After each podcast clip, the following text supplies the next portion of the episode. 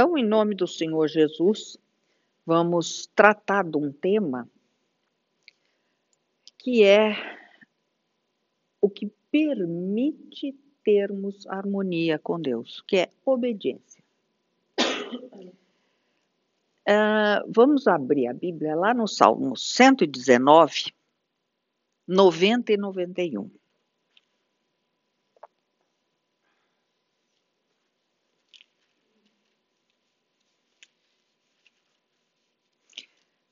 Neste, nesse versículo, nós vamos perceber que a vontade eterna de Deus, Deus Criador, é que tudo, todas as coisas, toda a criação fosse sujeito a Ele, à vontade dele.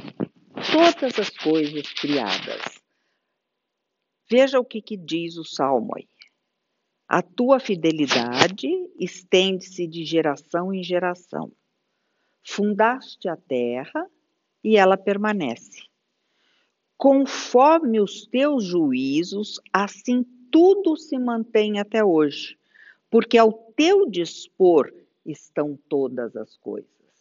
Então, aqui fica muito claro que todas as coisas se submetem à vontade do Criador. E pela vontade do Criador é que elas se encontram em harmonia em pleno funcionamento. É, é muito interessante a gente parar, pra, quando a gente para para pensar para os detalhes né, é, da criação e de ver como essa criação ela está imune ao erro. Ela, tá, ela sempre é, ela sempre acontece conforme o propósito que Deus determinou.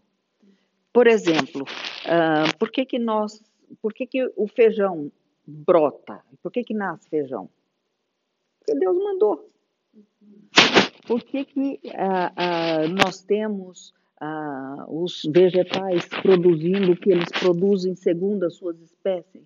Porque Deus falou e assim se fez é, no Gênesis, no Gênesis nós vemos que ele falou e as coisas se fizeram. Ele falou e o universo inteiro, o exército todo dos céus foi criado. A gente não se dá conta, mas é, por que, que todo o, o, o universo criado se encontra harmonia? Porque está debaixo da vontade de Deus. E essa harmonia não é uma coisa muito, muito simples da gente entender, não. Se a gente imaginar, por exemplo, tudo no universo gira, está em movimento. E em movimento rápido. A Terra, a nossa Terra gira sobre o seu próprio eixo a uma velocidade, presta atenção, de 1.700 quilômetros por hora. Ela está girando a 1.700 quilômetros por hora. Um avião a jato, ele alcança aí no máximo 800, ah, 900 quilômetros por hora, né? A Terra é, é o dobro, que ela gira no seu próprio eixo. Se a terra, a terra parasse abruptamente, por conta da força centrífuga, nós seríamos lançados no espaço mas ela não para, ela gira nessa velocidade constante. E ela gira em torno do Sol, numa a Terra girando sobre si mesma, ela gira em torno do Sol a uma velocidade de 115 mil quilômetros por hora. É uma barbaridade de rapidez de tão rápido. Agora, o Sol também está girando. O Sol gira em relação ao centro da nossa galáxia em a 777 mil quilômetros por hora. É muita coisa. E tudo gira.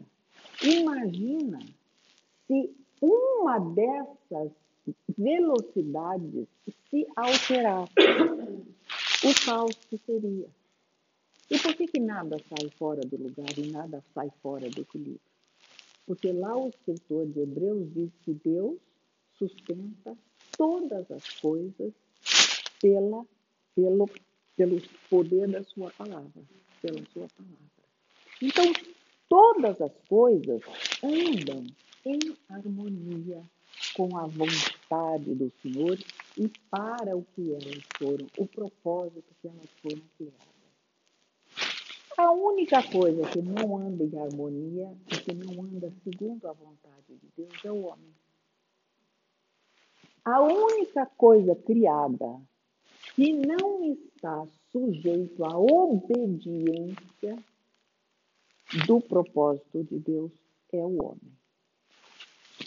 E isso gera um total desequilíbrio e gerou, gerou um total desequilíbrio não só no funcionamento do homem, da humanidade, como no funcionamento de todas as relações entre as pessoas, as relações é, que o homem trava. Então, é, nós precisamos, e o que, que Deus quer? Deus quer tornar o homem novamente obediente a Ele. E por que, que Deus quer que todas as coisas estejam sujeitas à obediência dele? Porque Ele é um Deus caprichoso? É por capricho? É por mera, mera vontade é, do ser criador? Não. É porque a vontade dele é perfeita. É porque Deus, na sua imensa sabedoria, tem uma vontade perfeita para tudo. E estarmos debaixo da vontade de Deus significa benefício para nós, significa harmonia, significa é, equilíbrio. Então Deus sabe o que é melhor para nós. Então, não só as leis de Deus nos colocam em harmonia com Ele e em. Oi, oi. Ah, não só as, leis de Deus é, vêm nos proporcionar essa harmonia com Ele, na, de, na dependência dele, como também elas propiciam vida. A obediência ao, ao que Deus diz nos dá vida. Deem uma espiada é, em Deuteronômio 4, 1, 2. Vamos dar uma olhadinha em alguns textos que tratam sobre esse assunto. 4, 1, 2. Vejam, é, vamos pensar um pouquinho. Até as leis humanas, elas são feitas com o intuito de nos proteger. Por exemplo, um sinaleiro, um sinaleiro vermelho. Se você não obedecer aquele comando, você coloca a sua vida em risco. Você pode até ficar com raiva quando você está com pressa e o sinal ficou amarelo e ficou vermelho. Mas porque está contrariando a sua vontade, que a sua vontade é chegar rápido em algum lugar. Mas a submissão àquele comando vai evitar que você tenha consequências danosas para você. É, as leis, mesmo as leis humanas que são é, passíveis de erro, mas o objetivo delas é garantir segurança para a gente e uma qualidade de vida mais harmoniosa. Imaginem as leis de Deus que têm uma vontade sábia, perfeita e é, irrepreensível sobre todos os aspectos. Uma vontade que é, visa o bem de todas as coisas. Então não é por capricho, é porque ele sabe o que é bom para nós. Então, o que, que diz lá em Deuteronômio 4, 1 a 2? Alguém leia. Agora, pois, ó Israel, ouve os estatutos e os juízos que eu vos ensino, para os cumprirdes, para que vivais e entreis e possuais a terra que o Senhor, Deus de vossos pais, vos dá. Nada acrescentareis à palavra que vos mando, nem diminuireis dela, para que guardeis os mandamentos do Senhor, vosso Deus, que eu vos mando. Veja aqui o que diz aqui, olha. Para que vivais. Ouve os estatutos que eu ensino para cumprirdes, para que vivais. Então, a obediência do Senhor tem o propósito de nos dar vida. Veja também uh, Levítico 18, 4 e 5.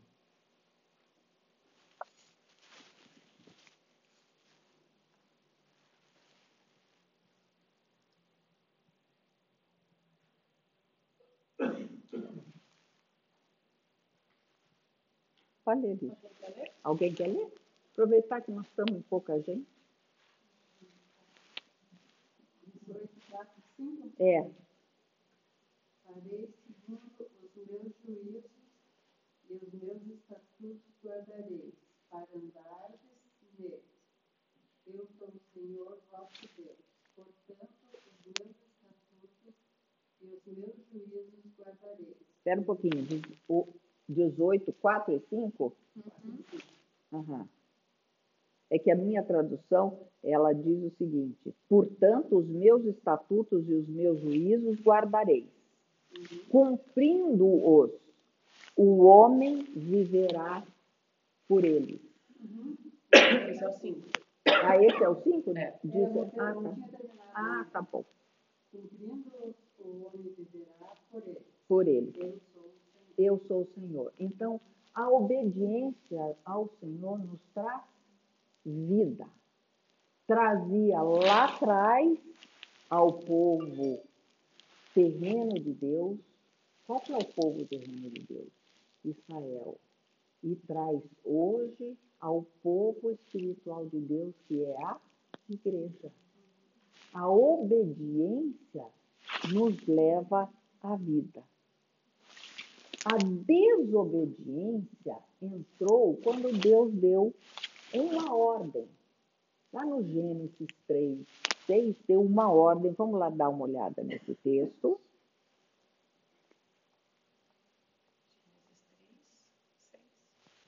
É o 6? Veja se é o 6. Um pouquinho para cima. É. Uh, desde o 1.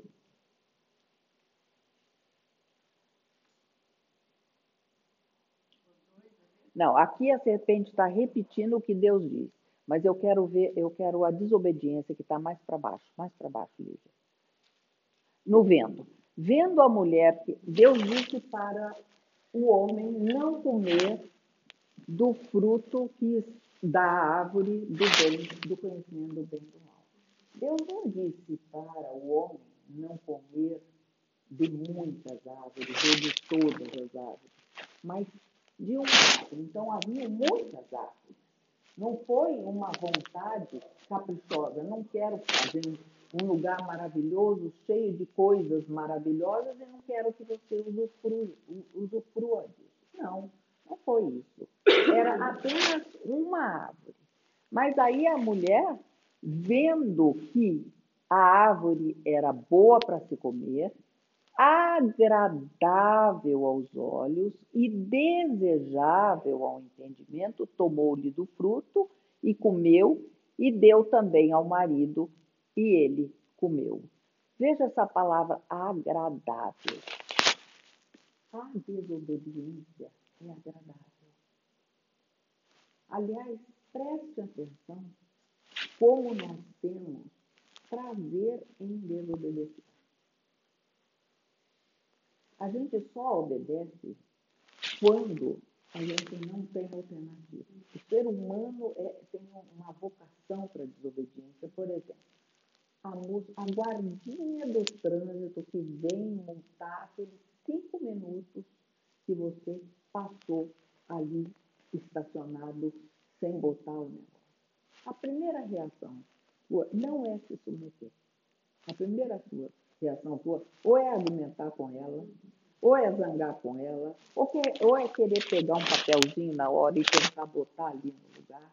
Mas de maneira nenhuma a tua primeira reação é de aceitar que você está errado e receber a multa. Então, e quando você não tem alternativa, provavelmente você ainda vai sair de lá zangado. Então, a desobediência, ela, ela, tem, ela tem um componente de ser agradável, porque eu quero fazer o que eu quero. A minha vontade, ela me é prazerosa. Então, a obediência, ela é um estado muito difícil para o ser humano. Muito difícil. E Jesus, sabendo disso, ele já por duas vezes ele fez uma, uma admoestação bastante forte, bastante forte. Uma está em Lucas 11, 27 e 28,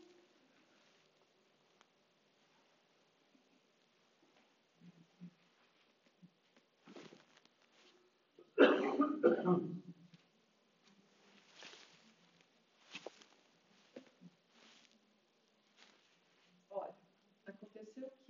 ao dizer Jesus essas palavras, uma mulher que estava entre a multidão exclamou e disse: Bem-aventurada aquela que te concebeu e os seios que te amamentaram. Ele, porém, respondeu: Antes, bem-aventurados são os que ouvem a palavra de Deus e aguardam. Veja, Jesus aqui parece até um pouco uh, grosseiro, porque ele estava se referindo, a pessoa estava se referindo à mãe dele. Bem-aventurados seios que te amamentaram. Que coisa mais importante do que a valorização de uma mãe, do papel de uma mãe. Mas Jesus vai e coloca isso de lado e diz: não, vocês estão valorizando uma coisa errada. Não é a valorização disso que tem que ser. A valorização é a obediência. Bem-aventurados são aqueles que ouvem a palavra de Deus e aguardam. Ouvir a palavra de Deus e guardar é obediência. Eu ouço e guardo e faço. O guardar aqui é ouvir e aquela palavra ser efetiva na sua vida. Né? E no verso 8, 21 de Lucas, ele também faz, é bastante enfático com uma outra, com uma outra, contra uma, não é contra, mas ele diz, não valorizem isso nessa dimensão, mas valorizem outra coisa. E o que, que, diz o, o Lucas 8, 21? Ele, porém, lhes respondeu: Minha mãe e meus irmãos são aqueles que ouvem a palavra de Deus e a praticam. Jesus não estava desconsiderando a família, como ele não estava desconsiderando a mãe dele.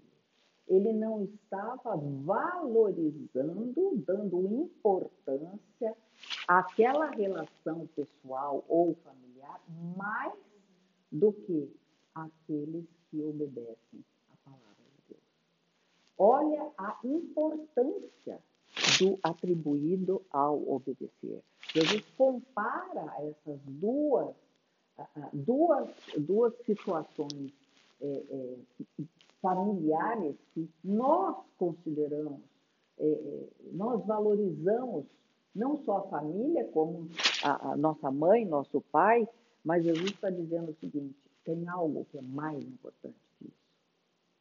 Mais importante que isso é ouvir a palavra de Deus e aguardar e praticar. Né?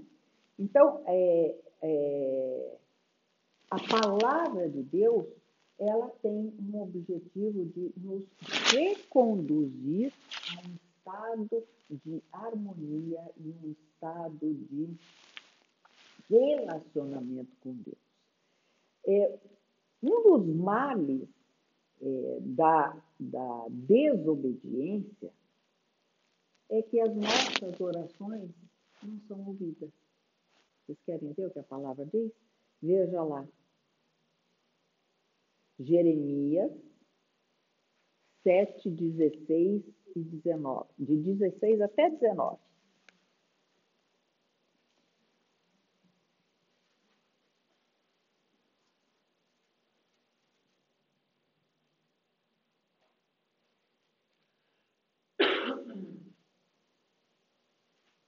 Pois, não intercedas por esse povo, nem levantes por ele clamor ou oração, nem me importunes, porque eu não te ouvirei. Aqui ele, Deus está falando para o profeta. Não me importunes com clamor e oração por esse povo, porque eu não te ouvirei. Por que, que eu não te verei? Por que, que eu não vou te ouvir? Acaso não vês tu o que andam fazendo nas cidades de Judá e nas ruas de Jerusalém?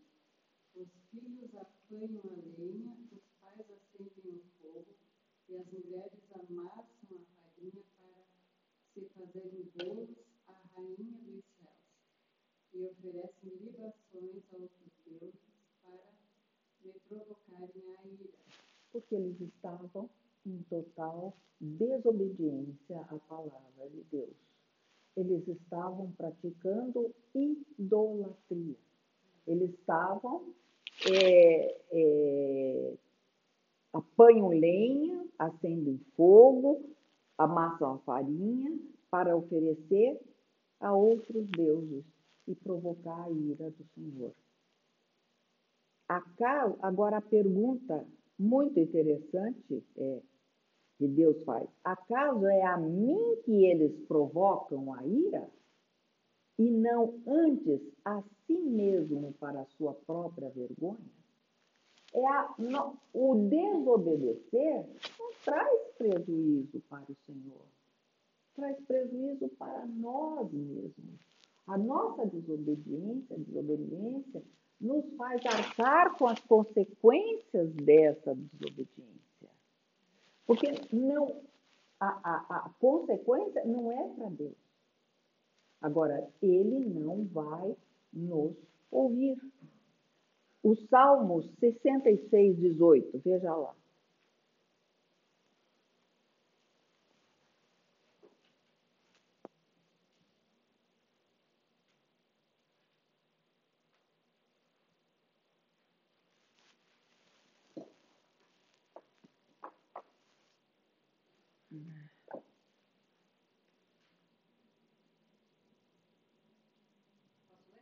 Pode. Se eu no coração contemplar a vaidade, o Senhor não me teria ouvido. Aperta aí no Strong, Lígia, e veja aí vaidade. Veja, a, a tradução de vaidade pode ser também é, entendida como desobediência, porque ela pode ser é, esforçar-se geralmente em vão. Problema, impiedade, sofrimento, problema com iniquidade, impiedade. A, a iniquidade, ela se fundamenta na desobediência. Nós só somos iníquos porque desobedecemos. A raiz da iniquidade está na desobediência. Então, o salmista está dizendo aqui: se eu no coração contemplar a, a vaidade, a iniquidade, o Senhor não teria me ouvido. O Senhor me ouviu porque eu não tinha iniquidade no meu coração.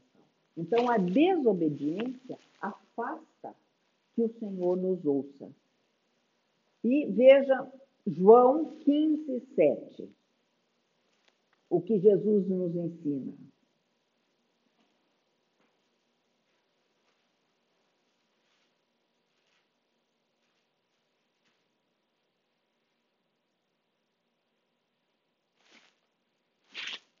Se permanecer em mim e as minhas palavras permanecerem em vós, e vos será feito. Então, a, você só pode permanecer no Senhor se você estiver num estado de obediência. de sujeição à palavra. Aí as suas orações serão ouvidas.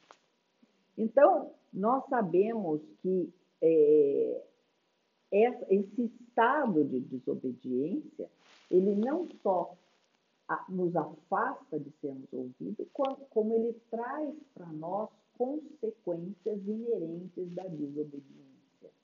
Consequências desagradáveis, porque nós não sabemos o que é melhor.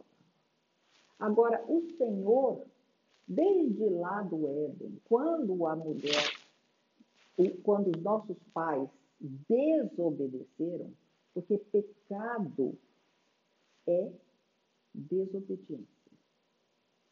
Pecado é esse estado. O que foi que levou o, uh, os nossos pais a, serem, a perderem a comunhão com o Senhor? A desobediência. A desobediência. E a desobediência de uma coisa que aparentemente muito simples, não comer de uma fruta, não comer de um vegetal, que é coisa do ponto de vista humano sem nenhuma importância. Qual a importância? Nós não estamos falando em roubar, nós não estamos falando em matar, nós não estamos falando em é, é, cometer atos é, é vergonhosos. O que está se falando? De uma coisa cotidiana, banal. Mas era uma coisa que estava debaixo do controle de Deus, que ele sabia que aquele ato teria consequências, levaria a um conhecimento que não seria prejudicial. Então, o pecado é desobediência. E para sair desse estado, o Senhor tem que fazer uma obra em nós, porque o homem não é capaz de obedecer. Não, ele não tem essa condição. Veja lá em Deuteronômio 5, 29, o que, que a Bíblia nos ensina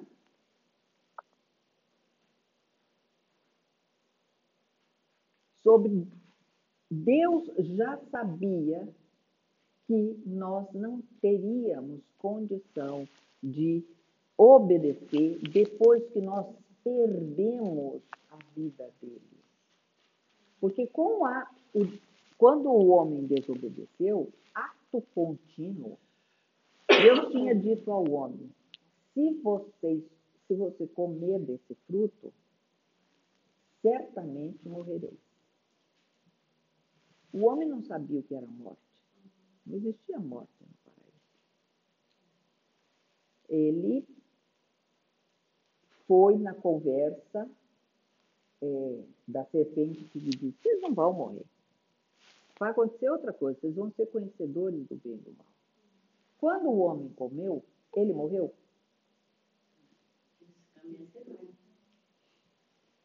Ele morreu na parte do relacionamento com Deus. Ele perdeu o espírito que o ligava a Deus.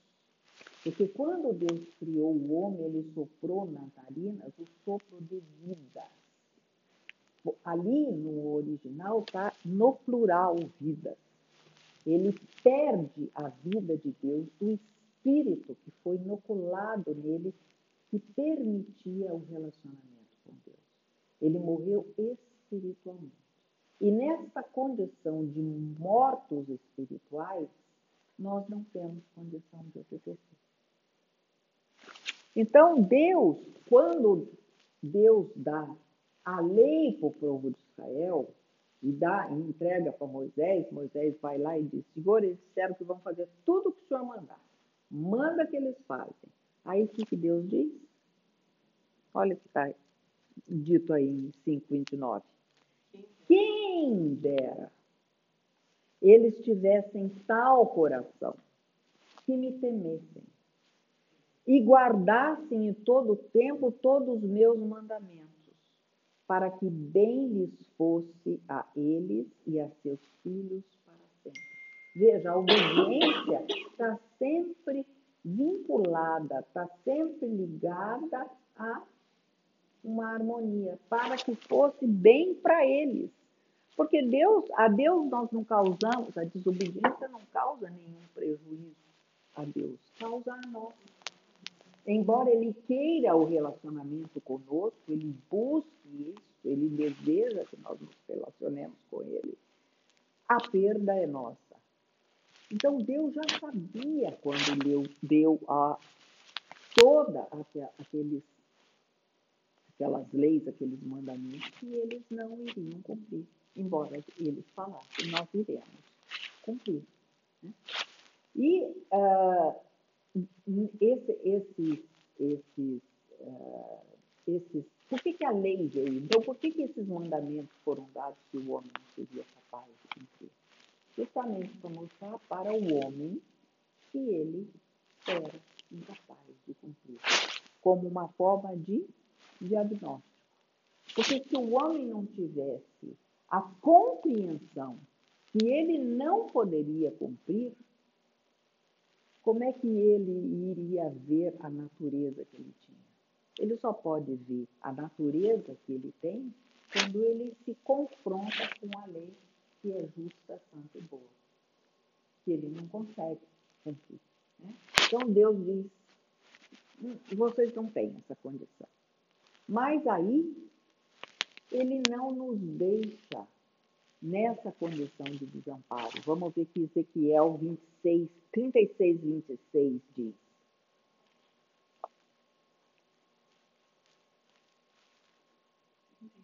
Uhum, 26. 36, 26. Vocês têm, vocês têm um coração desobediente. Mas eu vou fazer uma obra em vocês e levá-los a me obedecer. Pode ler.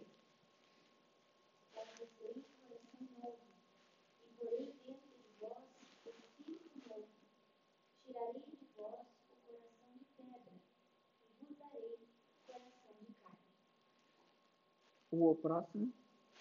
Porém, dentro de vós o meu espírito, e farei que andeis nos meus estatutos, guardeis Então, é preciso haver um procedimento de substituição aí, de coração. Aqui ele estava só anunciando que ia fazer isso, né? Ele está anunciando que iria ser feito essa obra de possibilitar o homem a ter obediência. E isso foi feito na cruz, quando Jesus veio, que ele tira o nosso coração de pedra e coloca um coração de carne que é o dele. Mas veja bem, eu quero chamar a atenção o seguinte: porém, dentre vós o meu espírito. Que espírito é esse? Que nós perdemos quando? Lá no Éden. Porque esse espírito é que vai nos fazer andar na, no estado de obediência. O espírito que nos ligava lá com a vontade do Pai é esse que precisa ser nos dado para que nós obedeçamos. E esse espírito, quando foi que nós recebemos ele? Quando foi que nós ganhamos esse espírito? Ou quando é que nós ganhamos esse, esse espírito? Quando na ressurreição, Deus põe o espírito de vida em Cristo, o espírito dele em Cristo. E nós que fomos atraídos em Cristo, estávamos lá, recebemos o mesmo espírito. Então, esse espírito que ressuscitou a Jesus, que deu vida a Jesus, é o espírito que nos vem nos dar vida e permitir que nós possamos obedecer. Não há obediência fora da vida de Cristo. Não há esta possibilidade. Veja o que, que Efésios 2, 2 diz.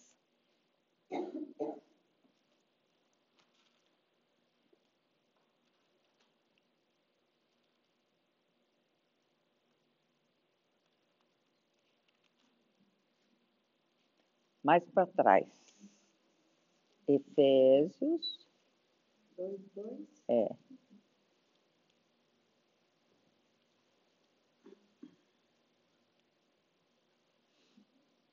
Mais para frente.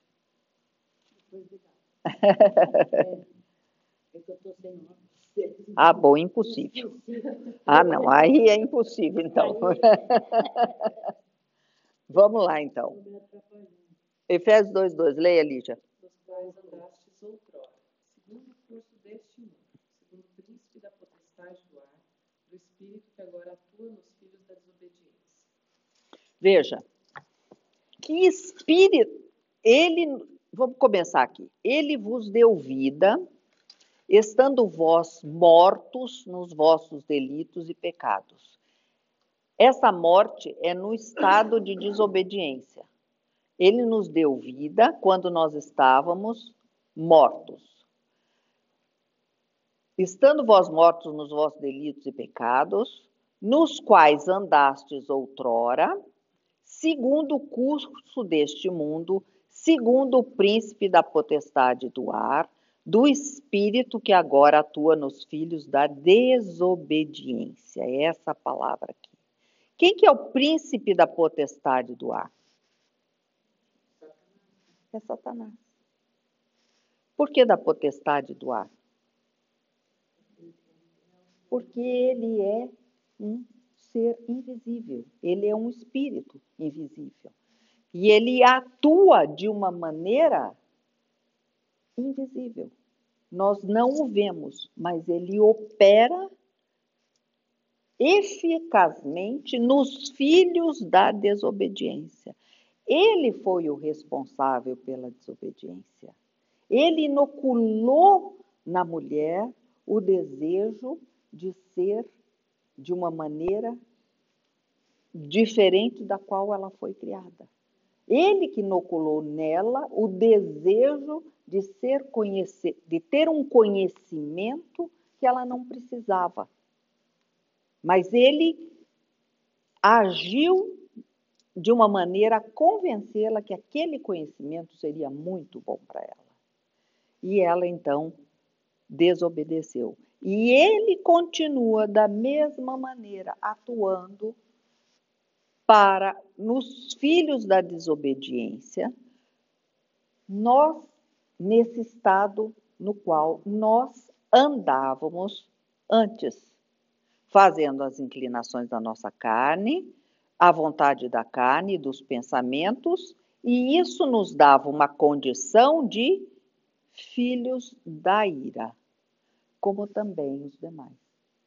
Então, esse estado era um, é um estado de todos que nós só podemos ser libertos desse estado através, primeiro, do conhecimento do que aconteceu lá na cruz. Segundo, do reconhecimento de que eu tenho esse estado de desobediência e que eu preciso de arrepender-me. O que, que é arrepender-me? É voltar para o lugar de onde eu saí. Eu estava no seio do Senhor e eu saí dele. O arrependimento não é do que eu faço. O arrependimento é de quem eu sou. Eu sou filho da ira. Eu sou desobediente. Eu sou eu tenho uma natureza perversa. Deus criou o homem para funcionar em harmonia com ele, em amor, para amar. Deus criou o homem para funcionar dessa maneira. Na desobediência, ele parou e passou a, a girar perverso, pelo verso. Ele é, foi feito para amar, passou a ser egoísta. Então, o Senhor precisa nos dar também a consciência que somos, que temos essa natureza. Porque se eu não tiver consciência que eu tenho essa natureza, para que, que eu vou querer aquela obra da cruz? Se eu mesmo dou conta das coisas. Mas eu preciso conhecer e saber que eu tenho essa natureza. Então, eu primeiro tenho que tomar conhecimento do que aconteceu naquela cruz, da dimensão daquele evento. Porque um Deus se reencarna e toma a forma humana e, sendo o Todo-Poderoso, o Criador dos céus e da terra, morre daquela maneira. Eu preciso saber por que, que isso aconteceu. Eu preciso saber que aquela morte não foi a morte dele, foi a minha morte. Foi a morte dele, mas foi a minha morte. Eu, precisar, eu preciso disso. Por quê? Porque eu preciso perder esta natureza perversa. E eu preciso saber que na ressurreição, ele, Deus Pai, deu ao Filho o Espírito Santo que o vivificou, vivificou a Cristo. E quando deu vida a Cristo, deu vida a mim, a você e a toda a humanidade que estava lá. Mas por que, que toda a humanidade não usufrui disso? Porque, primeiro, não sabe o que aconteceu, segundo, não se arrepende, e terceiro, não aceita, não recebe aquilo que foi feito na cruz. Agora, feito isso, nós vamos viver com uma consciência de obediência e santidade. Porque a graça, é, é, eu gostei muito daquela expressão que o Rodrigo Silva falou conosco na viagem. Ele disse assim: a graça, que é Deus dando e fazendo tudo para quem nada merece, ela é graça, mas ela não é barata. Ela custa caro. Ela custa a vida de cada um. Eu tenho que abdicar da minha vida. Eu tenho que renunciar da minha vida. Então, ela é uma graça que custa tudo, porque custou tudo por Filho de Deus e custa a minha. Eu não quero isso, eu não quero, eu quero estar debaixo da tua vontade, Senhor. Eu quero ser obediente à tua palavra. Em Atos 5, 29 e 32, nós vemos Pedro dizendo o seguinte: Antes, importa obedecer a Deus do que aos homens. O Deus de nossos pais ressuscitou a Jesus, a quem vós matastes, pendurando-o no madeiro. E é, é, é, bom notar a quem vós matastes, a gente tem uma tendência de dizer assim: os judeus mataram. Não, quem matou Jesus fui eu, foi você, fomos nós. E graças a Deus que ele estava debaixo da vontade do Pai e obedeceu até a morte. Porque teve um momento nessa trajetória que a natureza dele humana estava em profunda angústia e pediu ao Pai: passa de mim este cálice. Mas imediatamente ele entrou em consonância com a vontade de Deus e disse: Mas não seja feita a minha vontade, mas a tua vontade. Eu sei que será difícil, mas eu quero fazer a tua vontade. Então, ele obedeceu até a morte. E uma morte dolorosíssima, a morte de cruz. Então, ele, quem matou Jesus, fomos nós. Porque nós precisávamos daquela morte, para que aquela morte fosse a minha morte. O Deus de nossos pais, voltando ao texto, o Deus de nossos pais ressuscitou a Jesus a quem vós matastes, pendurando no madeiro. Deus, porém, com a sua destra, com a sua mão, o exaltou a príncipe e salvador a fim de conceder a Israel o arrependimento e a remissão dos pecados. Ora, nós somos testemunhas desses fatos, e bem assim o Espírito Santo que Deus outorgou aos que lhe obedecem. Esse Espírito Santo nos foi outorgado na ressurreição para a obediência. Vamos dar mais uma olhada em 2 Coríntios 5,14.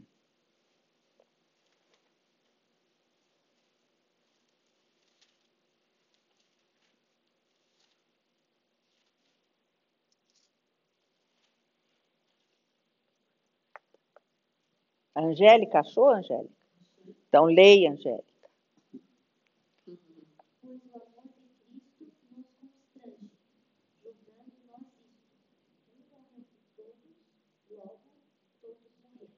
Veja, veja que interessante isso. O que, que é esse constrangimento?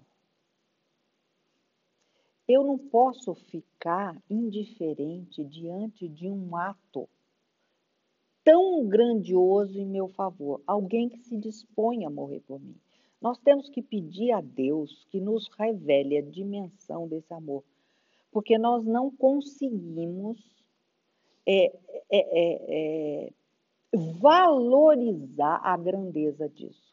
A gente aceita, a gente até é, é, se sente se sente bem com o amor de Deus, mas a gente não consegue valorizar a dimensão desse amor.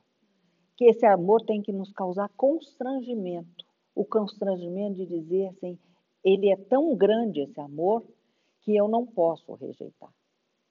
Eu fico tão encantada com esse amor que esse amor me constrange a crer nisto. E ele morreu por mim, logo eu morri.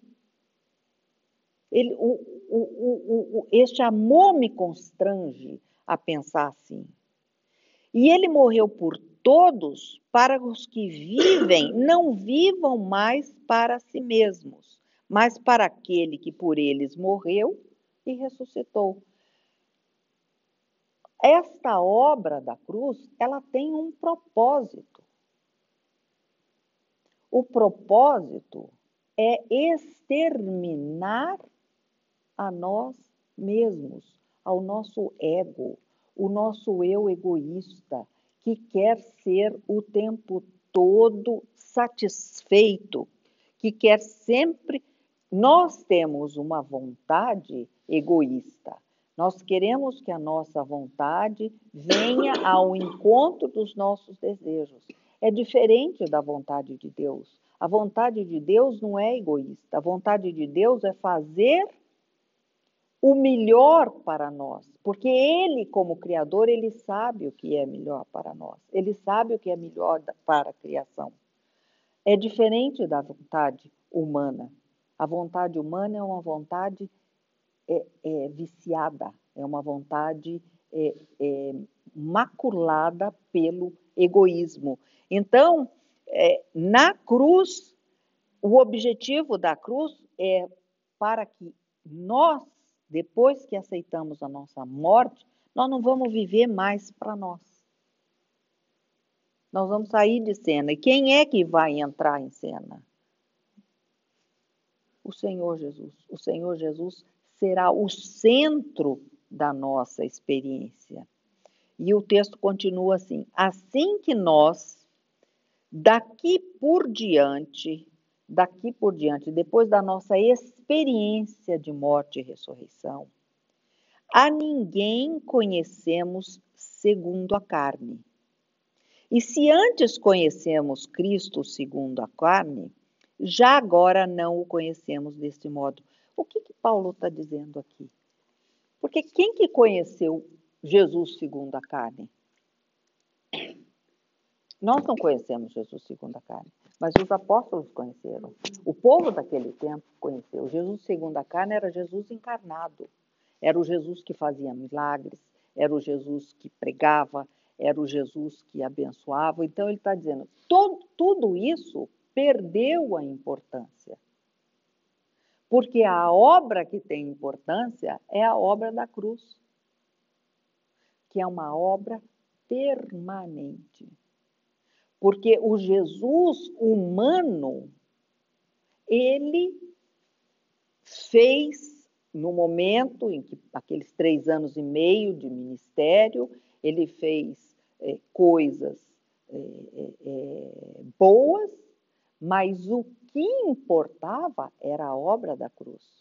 Então, não olhem mais para o Jesus que veio na carne, olhem para Jesus que foi morto e crucificado. Então, o, o, o Paulo aqui está dizendo o seguinte: é, ele continua dizendo o seguinte: e assim, se alguém está em Cristo, é nova criatura. As coisas antigas já se passaram, eis que se fizeram novas. Então, é uma nova criação, é uma nova realidade. E como é que nós vamos viver esta nova realidade? Como é que nós vamos viver? Olhando para Ele. Olhando que na cruz, lembrando, trazendo a consciência que naquela cruz eu morri. E que na ressurreição eu ganhei a vida dele. O que isso vai fazer? vai, vai mudar o foco. O foco, em vez de ser eu olhando para mim e eu estando no controle, será Cristo em mim vivendo a vida dele. E a vida dele é: não seja feita a minha vontade, mas a tua vontade. Estaremos em perfeitas condições de obedecer a vontade do Pai. E qual é a vontade do Pai? A vontade do Pai está lá em Romanos 13, 8.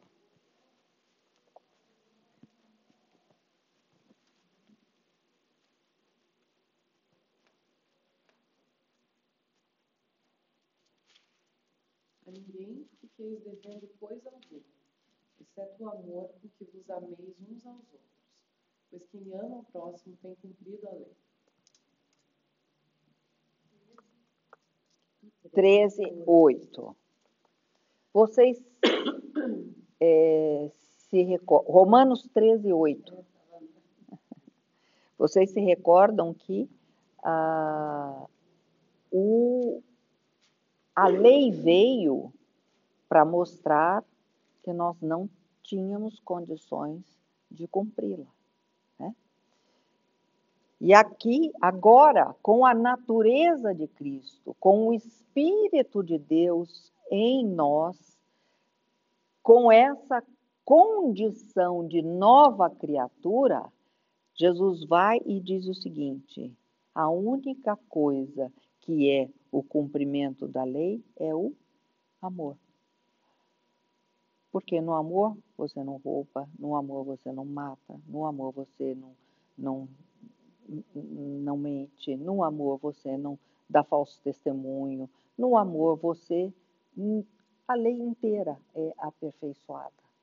Mas isso só é possível de amar o outro se Cristo estiver em nós, porque o nosso está, no, nós não perdemos quando a gente ganha a nova natureza, a gente não perde a memória a gente não perde o funcionamento biológico, nós continuamos na carne. Então, nós temos todos uns instintos que são despertados, é, as emoções vêm e você reage, é, mas nós agora temos uma outra condição, que é a condição de não olhar para as ondas do mar, como Pedro fez, não olhar para a força do vento, como Pedro fez, quando deixou de olhar para a palavra de Jesus que disse: Venha, Pedro. Pedro sabia que era impossível andar sobre as águas. Mas quando Jesus lançou a palavra, Pedro andou onde? Onde que Pedro pisou? Na palavra de Jesus. Mas ele deixou de olhar para o milagre. Ele foi olhar para a circunstância e começou a afundar.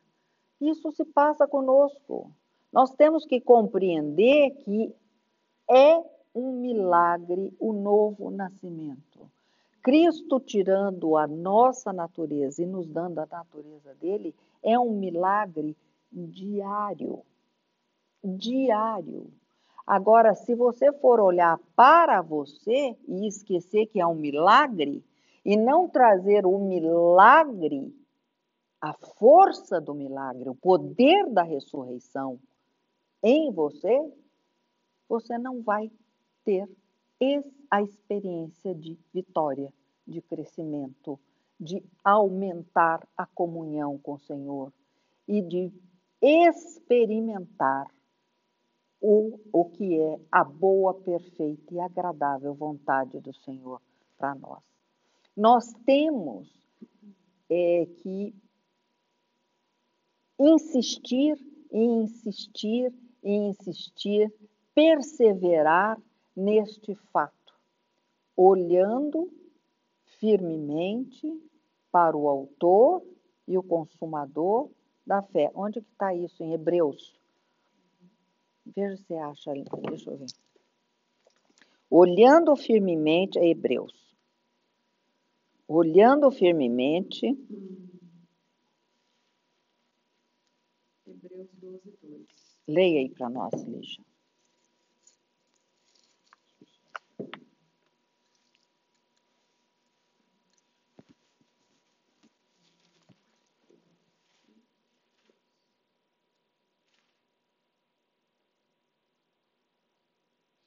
Olhando firmemente para o Autor e Consumador da fé, Jesus, o qual, em troca da alegria que lhe estava proposta, suportou a cruz, não fazendo caso da ignomínia, e está sentado à destra do, do trono de Deus. Então, olha essa expressão, o Autor e o Consumador da fé, olhando firmemente, mas onde que nós vamos olhar? Como nós vamos olhar? Em que lugar nós vamos olhar? Para esse autor e consumador da fé? Onde ele fez a obra? Onde que ele fez a obra? Na cruz. Eu olhando para a cruz, eu vou trazer à minha memória que este milagre aconteceu. Eu não vou olhar para a minha a, a minha eh, circunstância pessoal que vai ser acionada pela minha memória, pela minha identidade. Deus não tira a nossa identidade. Ele modifica o funcionamento. Você não quer mais funcionar em desobediência. Então, não temos que olhar para nós, não temos que olhar para as circunstâncias. E temos que olhar para o milagre. Outro dia eu estava comentando, falando isso com alguém Aí alguém diz assim: ah, mas é verdade, mas nós não podemos esquecer que nós estamos no mundo e que nós estamos na carne. Não, nós temos que esquecer. Nós temos, porque a nossa fé, o tamanho da nossa fé é que vai nos levar ao tamanho da nossa experiência. Se eu ficar com uma experiência minimazinha, não vai ter um ganho, uma vitória grande. Lembre-se daquela mulher que tinha um fluxo continuado. Ela dizia no coração dela: se eu somente tocar na, na bordinha da veste de Jesus, eu serei curado. O que, que ela estava dizendo? Ela estava reconhecendo que Jesus era Deus, que Jesus tinha poder e que Jesus ia curá-la. E ela ficou firme naquilo, apesar das circunstâncias, porque Jesus estava sempre acompanhado de uma multidão. E ela era uma mulher impura, porque quem tinha fluxo sanguíneo na tradição judaica e, e pela lei de Moisés, pela lei mosaica, era uma pessoa impura. Então ela tinha uma, uma, ela ainda tinha, pesava sobre ela uma vergonha social, né? E ela e Jesus sempre acompanhado de multidão, e naquele momento específico Jesus também estava sendo instado a ir mais ligeiro, porque a filha do Jairo estava para morrer, e precisava, e Jairo estava aflito, e ela se enfiou naquela multidão e deu um jeito e tocou. Aí Jesus, para, para, para, para. Para, porque de mim saiu o poder. Se essa mulher tivesse começado, não vou conseguir, a multidão está grande. Não, mas como é que eu vou chegar perto dele? Não, mas eu não vou, posso nem sair de casa porque eu tenho essa condição. Vão, alguém vai me denunciar, vão ver, vão me apedrejar se eu sair. Se ela olhasse para a circunstância, ela não teria obtido aquele benefício. Nós ficamos olhando para as circunstâncias e esquecemos que é milagre. Gente, põe na cabeça o seguinte: o novo nascimento é um milagre fazer-nos conforme a vida do filho é milagre. Então não é para você. Você não tem competência para fazer. Eu não tenho competência para fazer isso. Agora, nós temos a, que olhar firmemente para o autor e o consumador da fé. É ele que fez tudo. O que eu tenho que fazer agora é, Senhor, eu descanso no teu poder, no poder da ressurreição, no poder que opera agora naqueles que creram, naqueles que se renderam a esse amor maravilhoso que é, com, nos constrange, nos constrange por ter feito este, este ato em benefício da humanidade. Porque Deus Pai quer restaurar com o homem o mesmo relacionamento que ele tinha lá no Éden com Adão, um relacionamento de comunhão. E isso será feito. Ele hoje esse esse relacionamento está feito através de Jesus e nós sabemos que novos céus e nova terra serão criados, onde Deus habitará novamente com os homens. Mas para isso, nós temos que estar debaixo da obediência. Amém? Amém. Amém. Então vamos orar? Pai querido, nós te louvamos, te agradecemos porque nós não entendemos a dimensão do teu amor, mas nós o aceitamos com júbilo, exultantes, porque nós não merecemos, mas tu nos amaste. Muito obrigado, Pai, porque naquela cruz tu me atraíste. E muito obrigado, porque na ressurreição eu ganhei a tua vida, para que ela manifeste a tua santidade na minha vida e na vida de cada um de aqui, fazendo-nos conforme a tua imagem.